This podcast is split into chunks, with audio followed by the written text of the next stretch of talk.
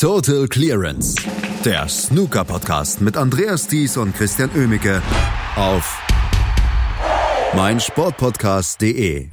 Drei Tage in Wuxi sind gespielt und beim World Cup ist noch fast alles offen. Darüber müssen wir sprechen. Ich spreche mit unserem Experten aus der Sendung Total Clearance darüber mit Christian Oemicke. Hallo Christian. Moin Andreas.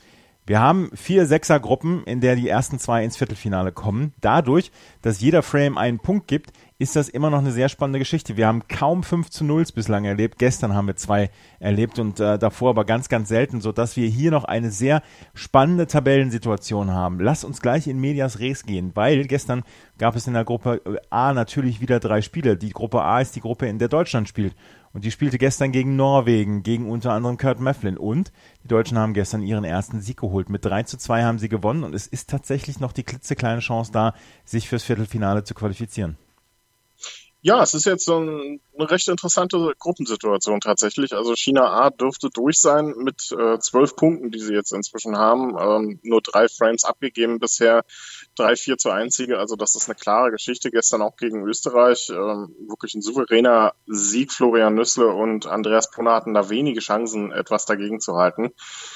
Ähm, und so gibt sich jetzt äh, ein durchaus interessanter Kampf um Platz zwei, denn zwischen Thailand auf dem zweiten Platz und Deutschland oder beziehungsweise Deutschland, Österreich, Norwegen auf dem geteilten vierten Platz im Moment ähm, liegen nur zwei Punkte Unterschied. Also da ist absolut noch alles drin. Für Deutschland ist die Problematik nur, man trifft heute auf Thailand heute Nachmittag und die sind sicherlich ja nicht nur Favoriten, sondern auch äh, durchaus haushohe Favoriten gegen, äh, gegen das deutsche Team. Thailand hier immerhin an zwei gesetzt in dieser Gruppe. Also das wird ein hartes Stück Arbeit. Wenn man da zwei, drei Punkte holen kann, wäre das natürlich enorm wichtig und die muss man im Prinzip auch holen, wenn man hier weiterkommen will.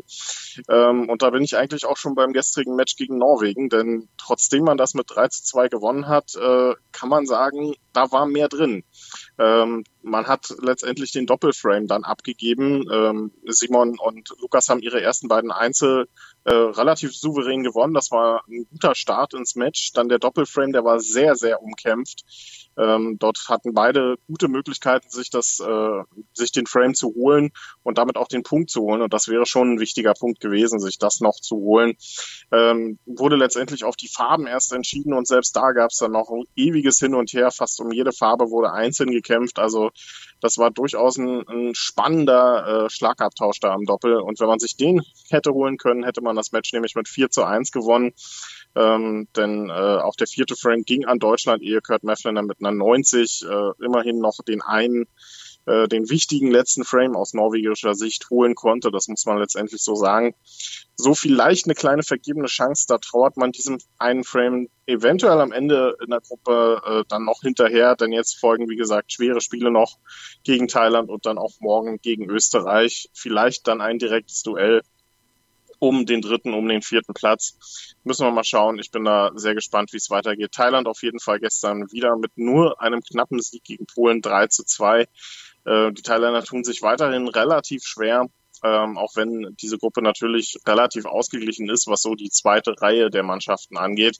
Aber da muss einfach ein bisschen mehr kommen und äh, da bin ich äh, ein bisschen enttäuscht bisher, muss ich sagen, was die Thailänder hier insgesamt anbieten. Nur China 1 geht im Moment, spaziert im Moment durch, durch, die Gruppe. Die haben gegen Österreich mit 4 zu 1 gewonnen, du hast es schon angemerkt. Sie führen in der Tabelle mit 12 Punkten vor Thailand mit 8 Punkten, dahinter Polen äh, mit 7, Österreich und Deutschland mit 6 und auch Norwegen mit 6. Ähm, also da ist noch relativ viel drin. Wie gesagt, Deutschland bräuchte jetzt eine Überraschung gegen Thailand dann auch, aber es ist tatsächlich noch eine kleine, klitzekleine Chance für die deutsche Mannschaft ins Viertelfinale zu kommen. China A aber ist nicht gefährdet.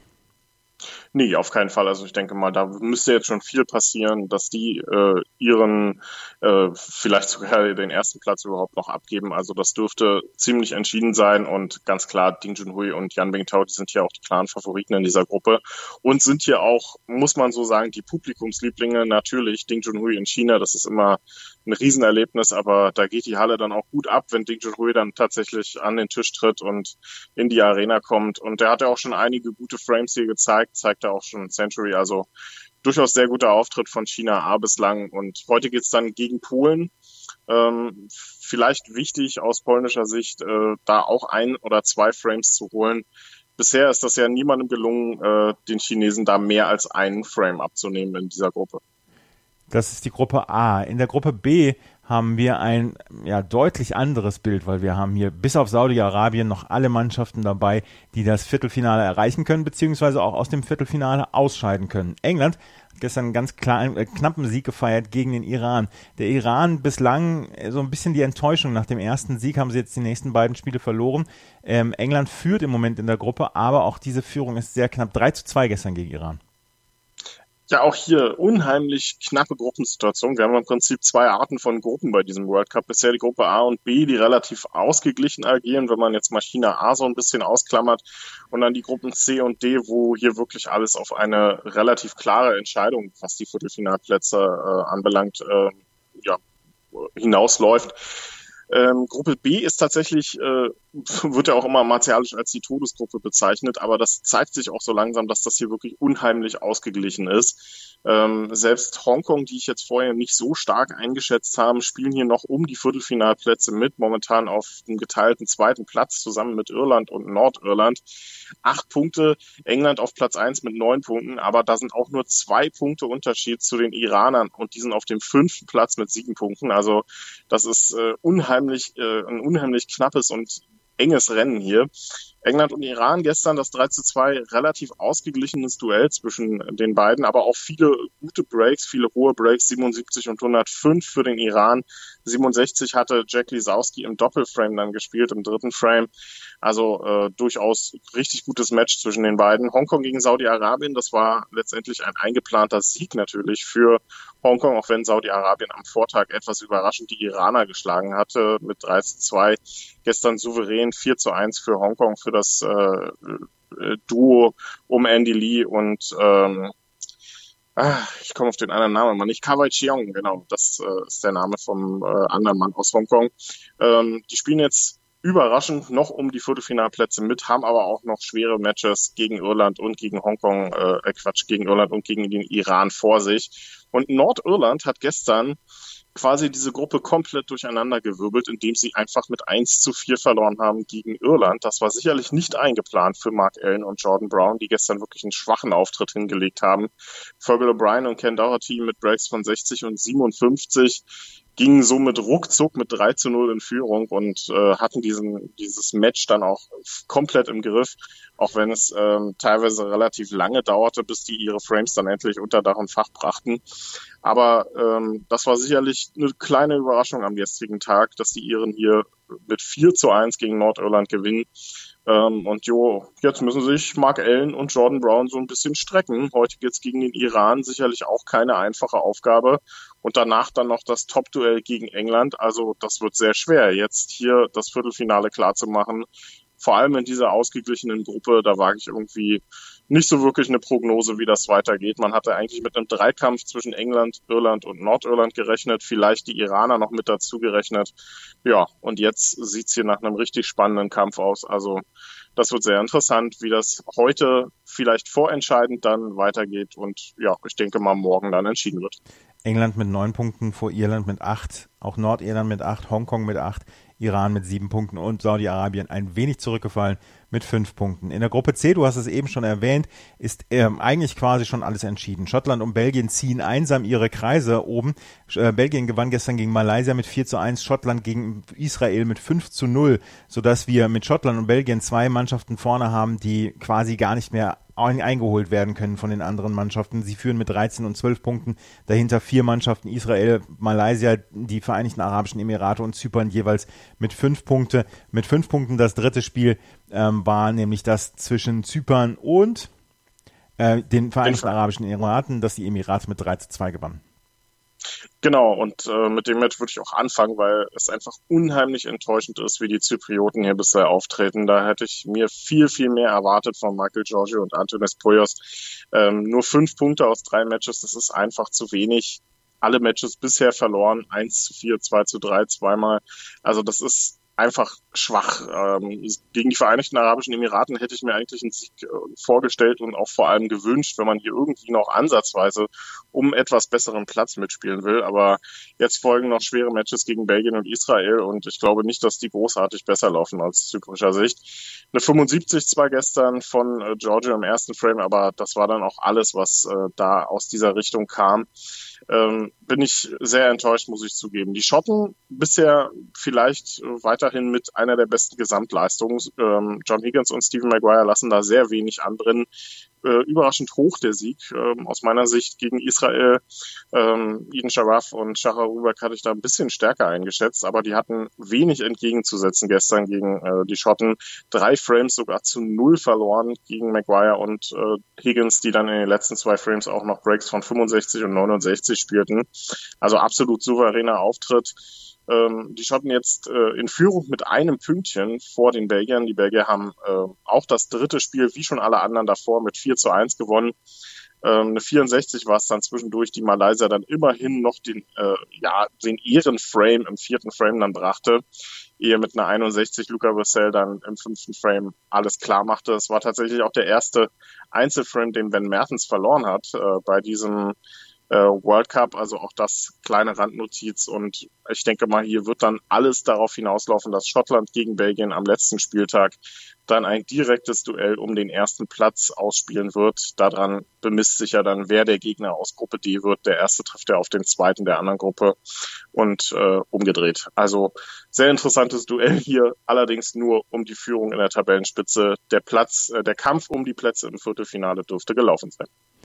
Und in der Gruppe D haben wir ein ähnliches Bild. China B und Wales haben im Moment die Führung inne. China B mit 13 Punkten, Wales mit 12 Punkten. China B gewann gestern gegen die Schweiz, gegen Alex Ursenbacher unter anderem mit 5 zu 0.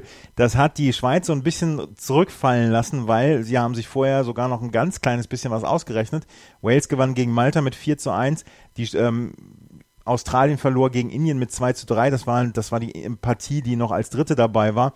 Aber durch dieses 0 zu 5 gegen ähm, gegen die China B ist Schweiz wohl raus aus dem Rennen und wir haben auch hier China B und Wales als die zwei Mannschaften, die ins Viertelfinale einziehen werden. Ja, da äh, kann man kaum, kaum noch was äh, zu sagen. Das hast du vollkommen richtig zusammengefasst. Die Schweiz so ein bisschen ähm, vielleicht, wenn man so möchte, im Nachteil durch das Punktesystem bei diesem World Cup. Denn eigentlich hat man gar nicht so eine schlechte Ausgangsposition. Man hat zwei Matches aus drei gewonnen. Und trotzdem hat man inzwischen sechs Punkte Rückstand auf einen der Viertelfinalplätze. Einfach weil hier die Frames eben die Punkte geben. Und das 0 zu 5 gestern war vielleicht eine Nummer zu hoch, aber es war auch einfach ein starker Auftritt von Julio Long und Liang Wenbo, muss man so sagen, mit einer 138 im äh, Doppel das höchste Break bei diesem Turnier bisher gespielt. Dazu noch Breaks von 58, 87 und 71. Also absolut chancenlos, Alex Rosenbacher und Louis Vetter gestern. Äh, die, die Waliser mit einem äh, ähnlichen Auftritt gegen Malta, 77, 55, 127 waren die Breaks. Äh, Malta hat sich da gerade so noch äh, in Vertretung durch Brian Cini den vierten Frame holen können. Auch den Doppelframe hätte man sich eventuell schnappen können. Der war durchaus umkämpft. Ähm, dann hätte Malta vielleicht noch den einen oder anderen Punkt mehr auf dem Konto gehabt. Aber so jetzt hier genau die gleiche Situation wie in Gruppe äh, C. 13 und 12 Punkte für die beiden äh, Tabellenführer, China B und Wales, die hier dann am letzten Spieltag wahrscheinlich im direkten Duell nur noch die Tabellenführung ausmachen werden und nur noch darum spielen werden. Für die Schweiz sicherlich bitter, dass man hier mit zwei Niederlagen, äh, mit zwei Siegen äh, trotzdem so schlecht dasteht. Das ist dann halt ähm, der Nachteil am Punktesystem. Aber man hat hier durchaus gute Chancen, um den dritten Platz mitzuspielen. Also mit äh, Wales und Australien hat man jetzt zwar einen schweren und einen eventuell etwas leichteren Gegner noch vor der Brust. Aber das geht ja allen so. Also für die Schweiz sicherlich der dritte Platz dann auch durchaus ein Erfolg. Aber ähm, mit der Ausgangssituation nach den ersten zwei Spielen hätte man vielleicht auch noch um die Viertelfinalplätze mitspielen können. Aber so ist es jetzt halt leider ungünstig gelaufen. Während wir aufnehmen, spielt die Gruppe B im Moment gerade.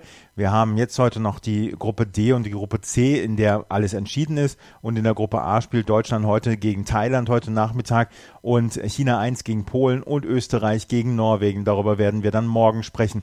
Über die Tabellensituation und wer dann ja auch ins Viertelfinale und ins Halbfinale und ins Finale kommt. Darüber sprechen wir dann nächste Woche. Das war Christian Oemmeke aus der Sendung Total Clearance mit seinen Einschätzungen zu Tag 3 von World Cup in Wuxi. Danke, Christian.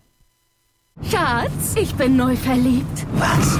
Da drüben. Das ist er. Aber das ist ein Auto. Ja, eben. Mit ihm habe ich alles richtig gemacht. Wunschauto einfach kaufen, verkaufen oder leasen. Bei Autoscout24. Alles richtig gemacht. Hey, Malte Asmus von meinsportpodcast.de hier. Ab März geht's weiter mit unseren 100 Fußballlegenden. Staffel 4 bereits. Freut euch auf Zlatan Ibrahimovic, Michel Platini, Cesar Luis Minotti, Paolo Maldini, um nur mal vier zu nennen.